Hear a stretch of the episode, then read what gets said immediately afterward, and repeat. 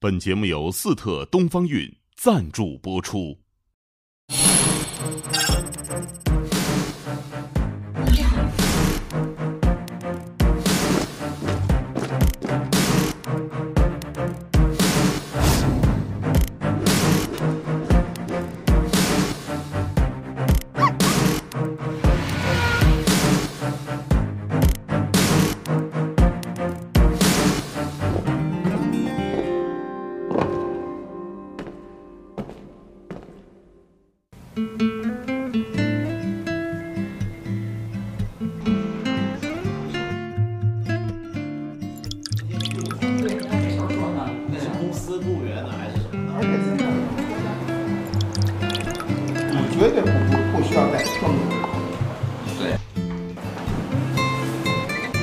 你俩之间没关系，对，对不对？没错。没错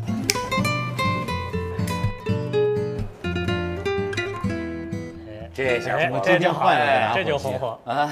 换了个打火机，对对，这这是你还要那个对对对对对，三一下哎，，人日本人拜跟咱拜不一样，日本人一个，哦，拜神，对，是吧拍两下，拍两下就行了。所以你瞧，仪式感。哎，马爷，你知道这什么地儿？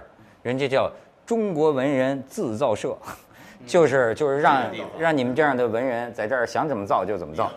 咱今天说说呢，当今社会 还有一大问题，我觉得就是师徒，这个东西很有意思。我不是说单说郭德纲，而是太多的这个事情你可以归纳出来。这个师徒，哎，咱于世存老师写的书专门研究这个家族家世的，你你觉得你对这事儿有有什么感触？师徒这个 话题比较，呃，很，我觉得比较比较广泛。因为我以前，我去年写过一篇文章，叫《今天谁还配做我们的老师》，好像在网上引起了很大的反响。包括前两天又被人扒出来，在教师节的时候又被扒出来，就是说，跟你说的一样，就是说，无论是做先生啊，就是说这种广泛教育上的先生，还是这种专业的一技之长的这种师傅，好像在今天都失去了他的那种范式，示范了。嗯，是吧？这样的话就是说，徒弟、弟子、学生，就是对对对师傅、对老师他的那种关系跟以前不一样了。那么应该是怎么一个？我就觉得，你看郭德纲这个事情啊，就是说，他们很多人都讲，就说这是传统和现代化之间的矛盾，人与人之间的契约关系。我是觉得啊郭德纲这个事儿，本来我还想写篇文章，后来也一直没写。这一离就是，我觉得这社会关系非常复杂。我们先说第一个层面啊，第一个层面是什么呢？是我们今天社会，这是我特别担忧的一件事儿，是我们今天的社会用公约代替私约，这是一个特可怕的事儿。其实社会运转最好是私约。比如我跟于老师说，这文章我明天交稿是什么意思？我私约，告诉你，明天晚上八点前稿子到你跟前儿，这叫私约。你非说咱得签一约，最后关于公正干什么？这折腾受不了。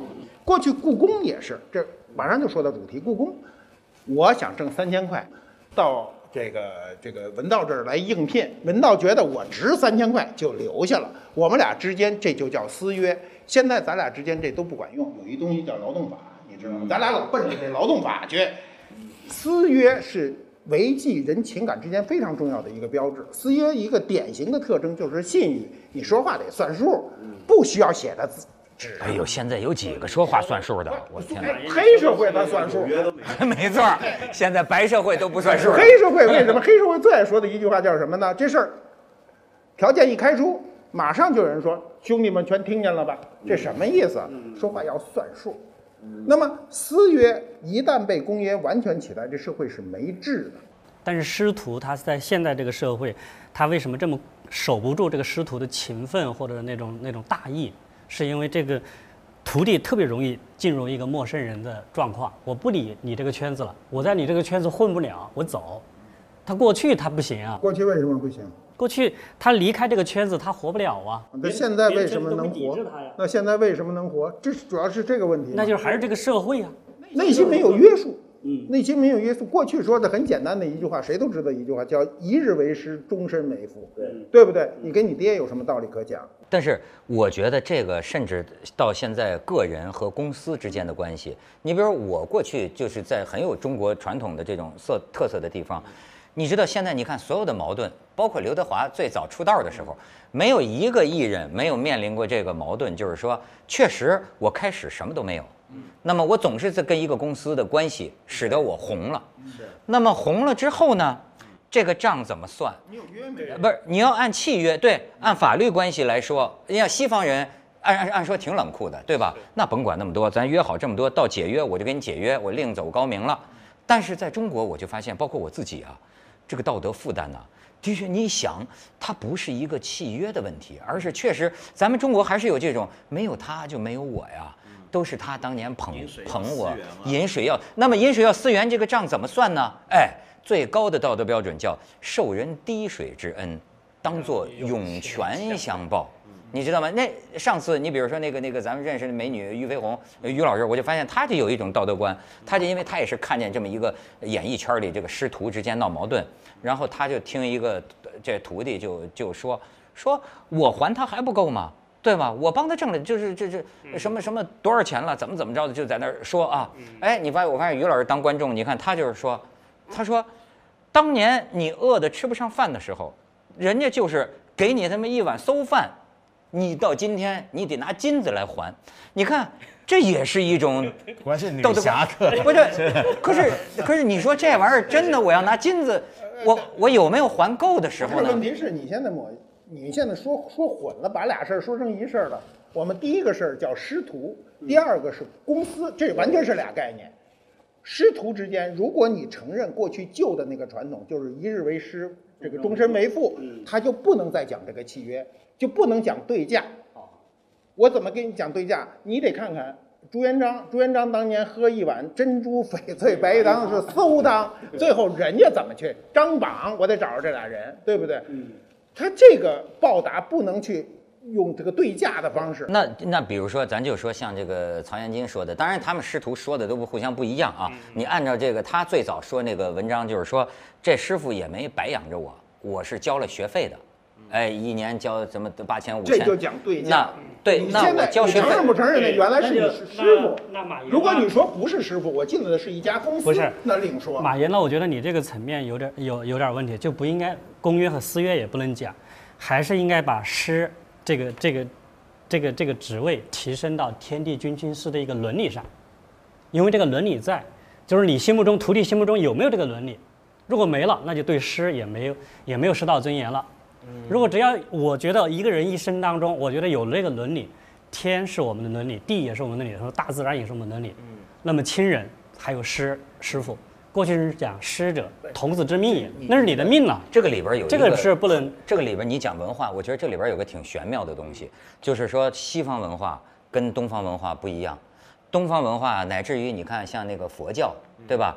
都我我不太懂，就是我们讲师道，似乎这个师啊，对于你的成功啊，它具有格外的重要的作用。你看为什么？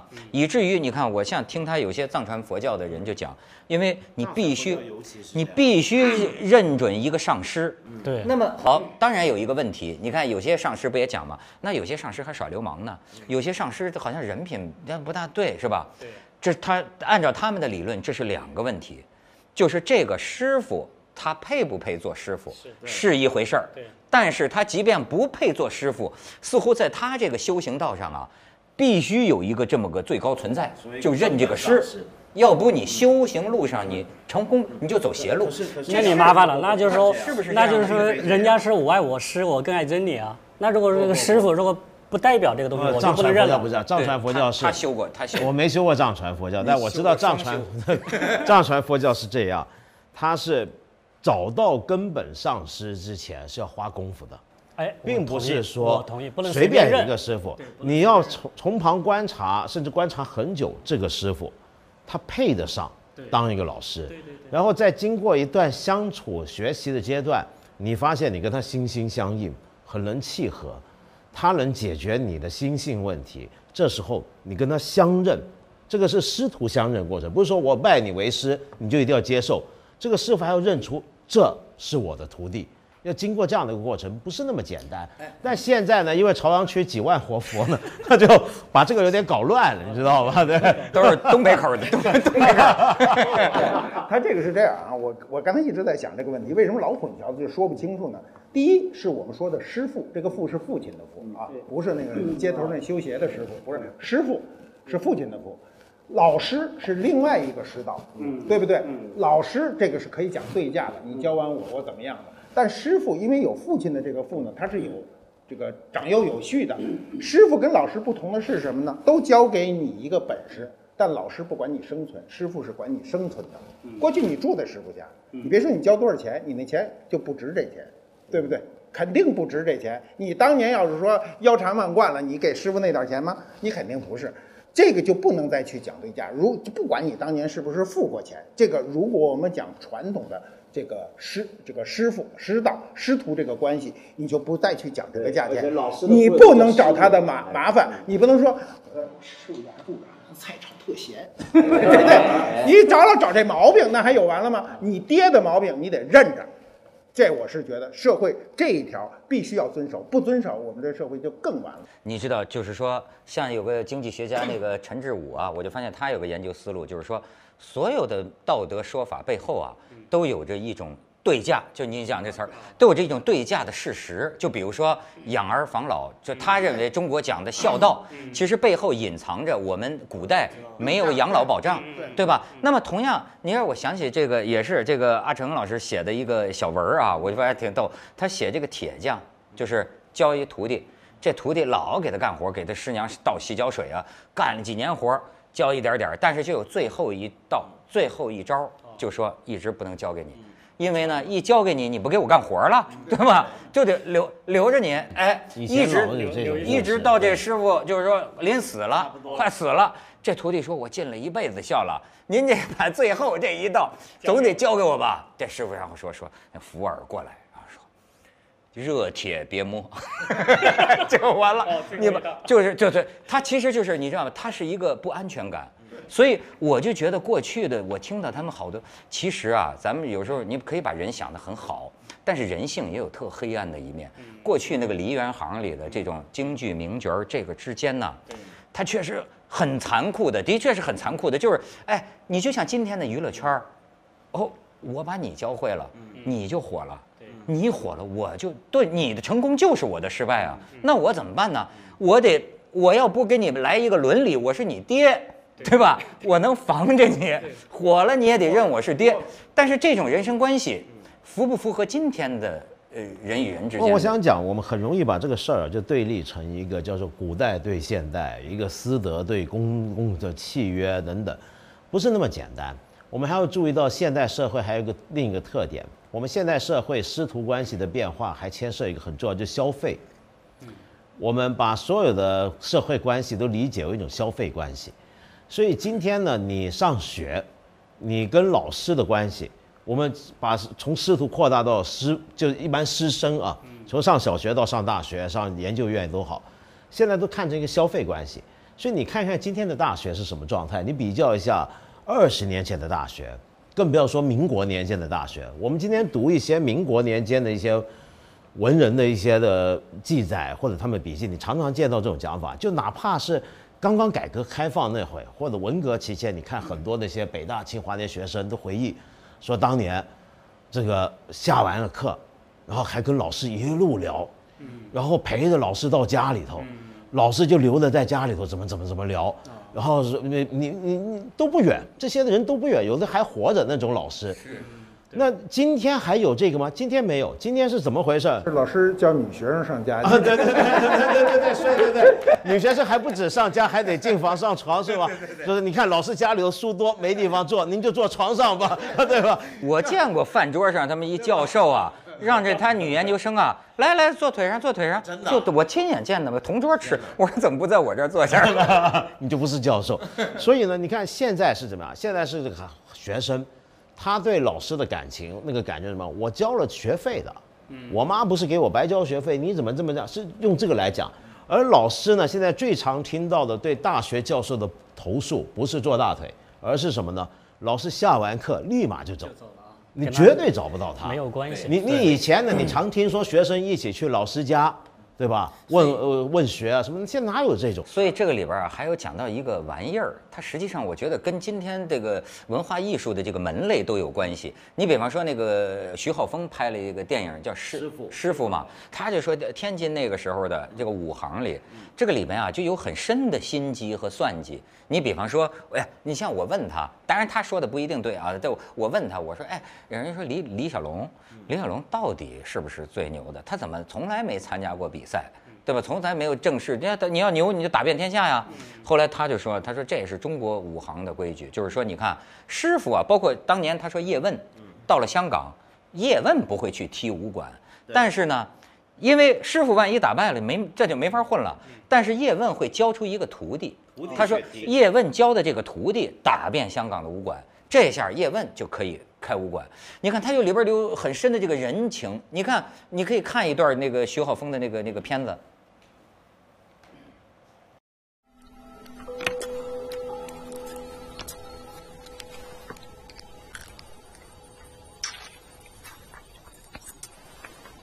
你不学拳，可惜了。以后跟我吧。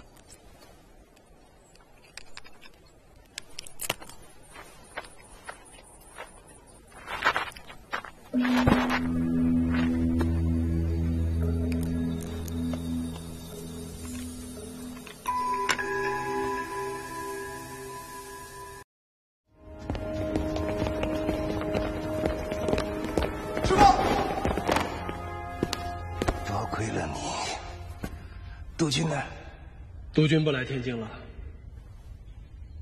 让拍成片子送他看。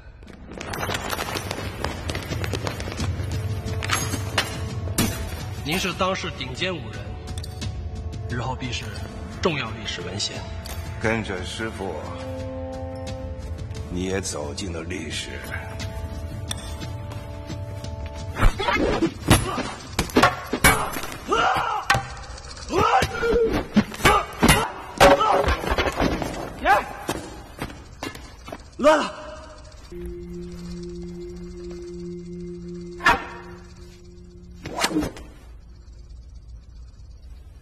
了吧？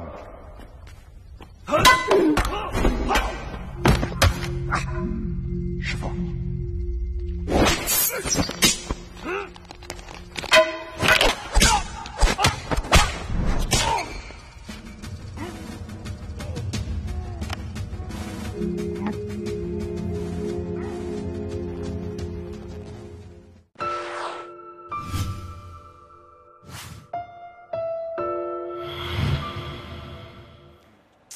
知道，就我得请教一下这马爷，你知道这个五行八作比较多啊，我就觉得中国的玩意儿，或者说东方的玩意儿啊，是不是有这么一个特点，还是说说的比较神？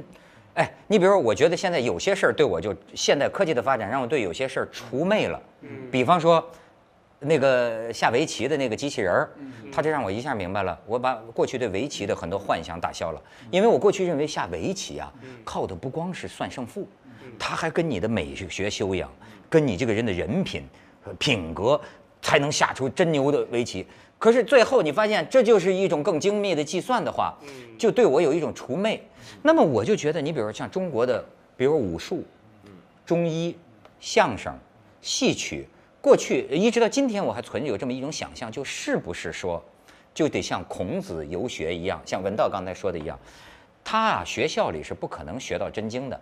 你还就得是跟着我师傅我呀走遍天下，一路上跟我学待人处事。你学的不光是这门才艺，学的是一个综合性的，似乎是一种人格，是不是？有些玩意儿非得这样吗？那肯定是这样。就是说，这个我们活在这个社会上，不是靠科学的。哎，我们不是机器，因为围棋这东西是可能下机器下的，就黑白两子儿嘛，就是一个零一个一，所以它能干这个事儿。你让一个科学的办法形容《红楼梦》写的有多好，他就没招了。那是不是就没招了？那好，咱们假设曹雪芹是一作家，他愿意带一徒弟，这徒弟又有天分，愿意在领悟写作之道的时候，那你跟他身上学的是什么呢？技巧不是最重要的，因为我认为很多技巧有天生的，因素在里头。你在技巧上超过师傅很正常。你比如你的体能，你跟他玩武术的，我体能就是比你好，对不对？我跑的就是比你快，对不对？你比如有的人去，你比如学鉴定这个，有的人就是天生敏感，就是比师傅还敏感，就能干的，哎，对不对？哎，但是你不能因为你有，就是某一技超越了你师傅，你就开始鄙视他，这是文化问题。中国本身的文化中背叛的成分就多，为什么中国人特别爱防着？咱们的文化本身就爱背叛，你知道吧？今天唯一我认为这个社会中还可以不背叛的，就是家庭伦理。就您老说的，你比如你很难背叛父亲，对不对？你父亲当然也有啊，但还有弑君弑父的呢，对不对？但是这个家庭这个关系，没有人在，比如说你跟你的亲生父亲之间闹了矛盾，你出来论谁对错，你觉得这事儿有意思吗？这事就没意思了。如果你认为师徒关系是这样一个伦理，而不是公司，你进门那天就确认了，那你就得严格按照这个制度，这就是文化。我觉得你你刚才提的问题跟马爷回答是可能是两个层面。你问的是传在一层面不是 你问的传统的那些东西有没有神一点的东西？嗯，对，是吧？你问的是对，是不是非要有这么一套方式，孔子式的方式？才能教出。你说围棋出魅了，那就围棋没有神的东西。对。但是围棋师傅是有神的东西。我觉得围棋师傅比那个机器人还是有神的东西。神在哪儿？神在哪儿？就是说，一个人按按机器人的那个那个那个路数下围棋，他安顿不了自己，但是师傅是能安顿。这个安身的东西，这个心能放下来。比如说，二祖去求达摩，他是要安心呐，这个心没有安下来。那你学任何一个技艺。他除了学到技术，就是可能，你说的对，是这个就是师傅甚至能在心态上。你比如说当年就是他们就记得那个吴清源嘛，吴清源就跟这个学生讲，这学生有一阵下棋老老老老下不赢，着急。吴清源就是说，哎，就说要有平常心。我说这话我也会说，这叫师傅。但是后来他说啊，什么是平常心呢？就是说，哎，讲出一番道理，一直我觉得都影响我今天。他说你。平常心就是你下围棋的初心。嗯，你最早喜欢下围棋的时候，你难道一定希望赢吗？你可希望有个人把你赢了。就是你要回到你那个时候的最天真的，就是说，如他说你想想，世界上最高的高手，你有机会陪着他下棋，这别人求都求不来的，你不高兴吗？你说你输了，输了，那你有这体验，你不高兴吗？你看他有时候师傅在这关键地方点一点你，而且还有一点很重要。就传统的，当然，在我看来，今天所有受挑战的这个关系，还不只是传统的，一种手艺技艺的师徒，甚至师生，小学老师学生的关系也都变了。但是你如果要说技艺的话，还有一个特点，所有的手艺，所有的技艺，都像刚才于老师讲的，他还不只是老师让学生安心，而是手艺就让你安心。嗯就一门真正的手艺，一门技艺。它是就像你下棋一样，或者你做个编藤也好，或者你做木头也好，你做进去了，你会觉得我能一辈子，我就做这个我就好高兴。是，它是让你安身立命。没错，你像马老的心是黄花梨做的，黄花梨安了你的心，你找到了安身立命。真是啊，这传统的技艺总是这样，你做这为匠人是什么人？我们讲到匠人，匠人。匠人不是现在不是老说要学匠人精神吗？说什么匠人什么事儿都要做到最好。我们很反而大家不太去问为什么他什么事儿都要做到最好。嗯，他其实很多时候他在做一件事儿的时候，他不是只想着要做到最好。他是很专注的这一刹那。对，我昨天可能还在闹儿子，我昨天还发生什么事儿，但今天我做这个，我一做我就进去了，这是解脱呀，找到了人生的解脱。真的是，你你生命就系在这上。文道说这，我想起一事儿啊，原来给王世襄修修家具的那个师傅叫祖连鹏，嗯，那老爷子肯定故去很久很久了，嗯，我。第一次见他的时候，就碰见一档子事儿，就是人家给我介绍说这是给王王世襄修活的，说你找找。我一看，哟，祖师傅那就一看就是那种老北京老好人，就跟谁他比他比我爷爷还大，他给你都这个啊。然后呢，他给修个椅子，这个椅子呢缺了一块料，他那个废料堆的跟小山似的啊，他就在这废料堆里扒一块料要修这椅子。他怎么找这料呢？他要找这块料的木纹跟这椅子的木纹要对上，这太难。咱就拿块料，反正都是黄花梨贴上就完了，你看出来就看着本来就是修的。不，他要找一块料，每天找这个料啊，要要这个，因为这个木纹他们有宽有窄，你找那料很难对上，就找这块料找三天，最后终于找着一块料能对上。修完了，你到今天啊，我要不说你看不出来哦，他接的那纹儿，但他不因此多拿钱。嗯，对不对？他修你的椅子，比如说就收你那时候便宜，收你五十块。他找三天以后把这块料搁上你，还是这钱。那你说这今天没人干这活儿，匠人这是匠人精神吗？对对，他不出匠人精神，这种师傅带出来的徒弟一定是这样。对了，他这个精神气格传下来了。但是呢翻过来说，还有我再有一个敏感问题啊，哎，你说要是师傅人品不好呢？这客观存在吧？假如碰见一个人品不好的师傅呢？他有技术。我们现在说这个事儿得得把这界限划清楚啊。这个是性格缺陷。嗯。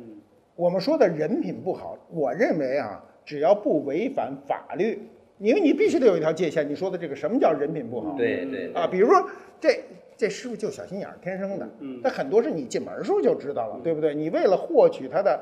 本事，你学他的本事的时候，你一开始就得忍受这件事儿。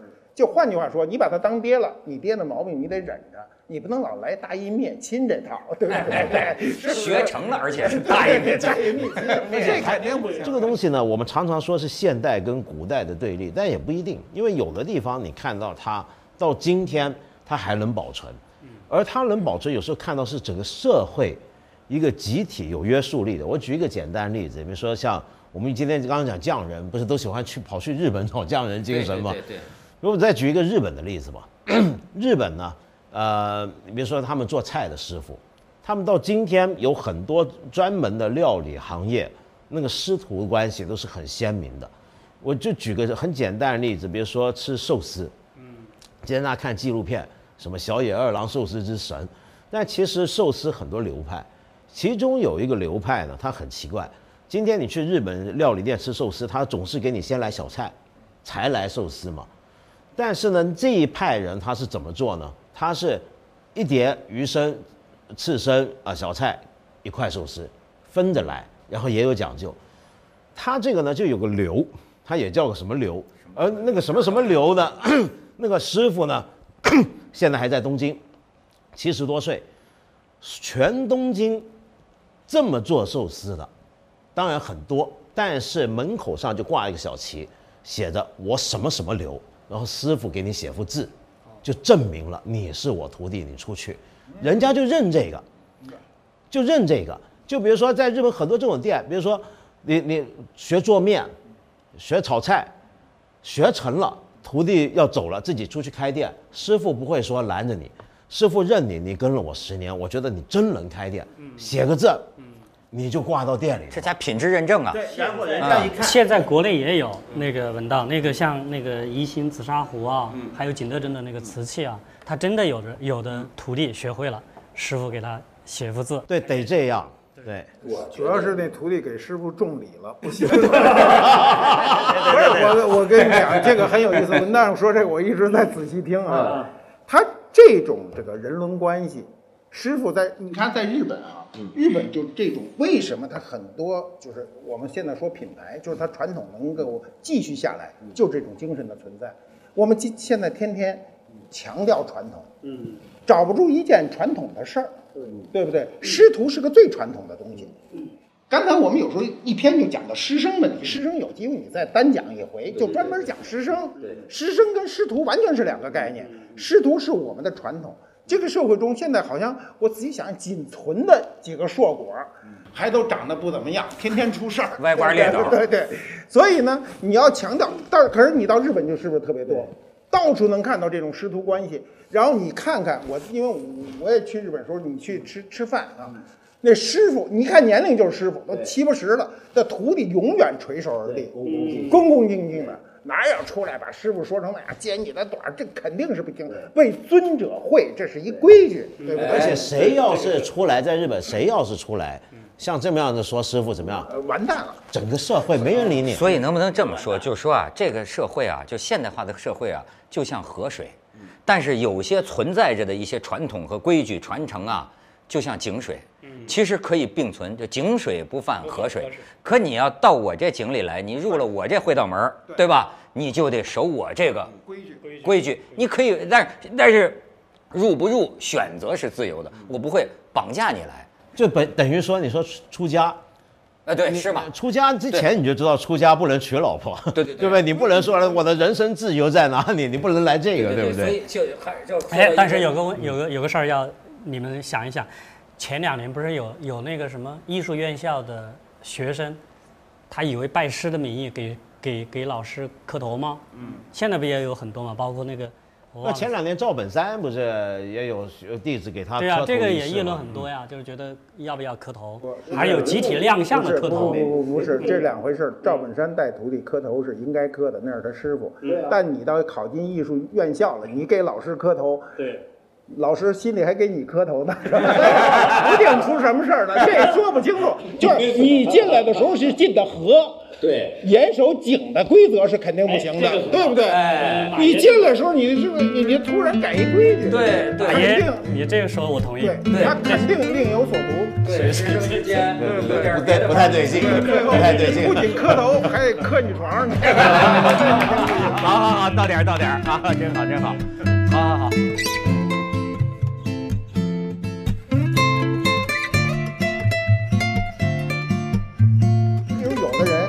学鉴定这个，有的人就是天生敏感，就是比师傅还敏感。张春玉，哎，对不对？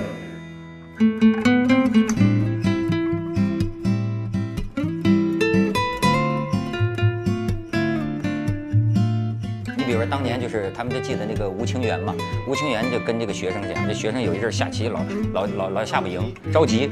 吴清源就是说，哎，就说要有平常心。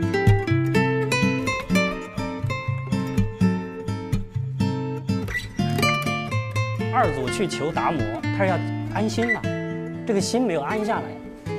那你学任何一个技艺，他除了学到技术，就是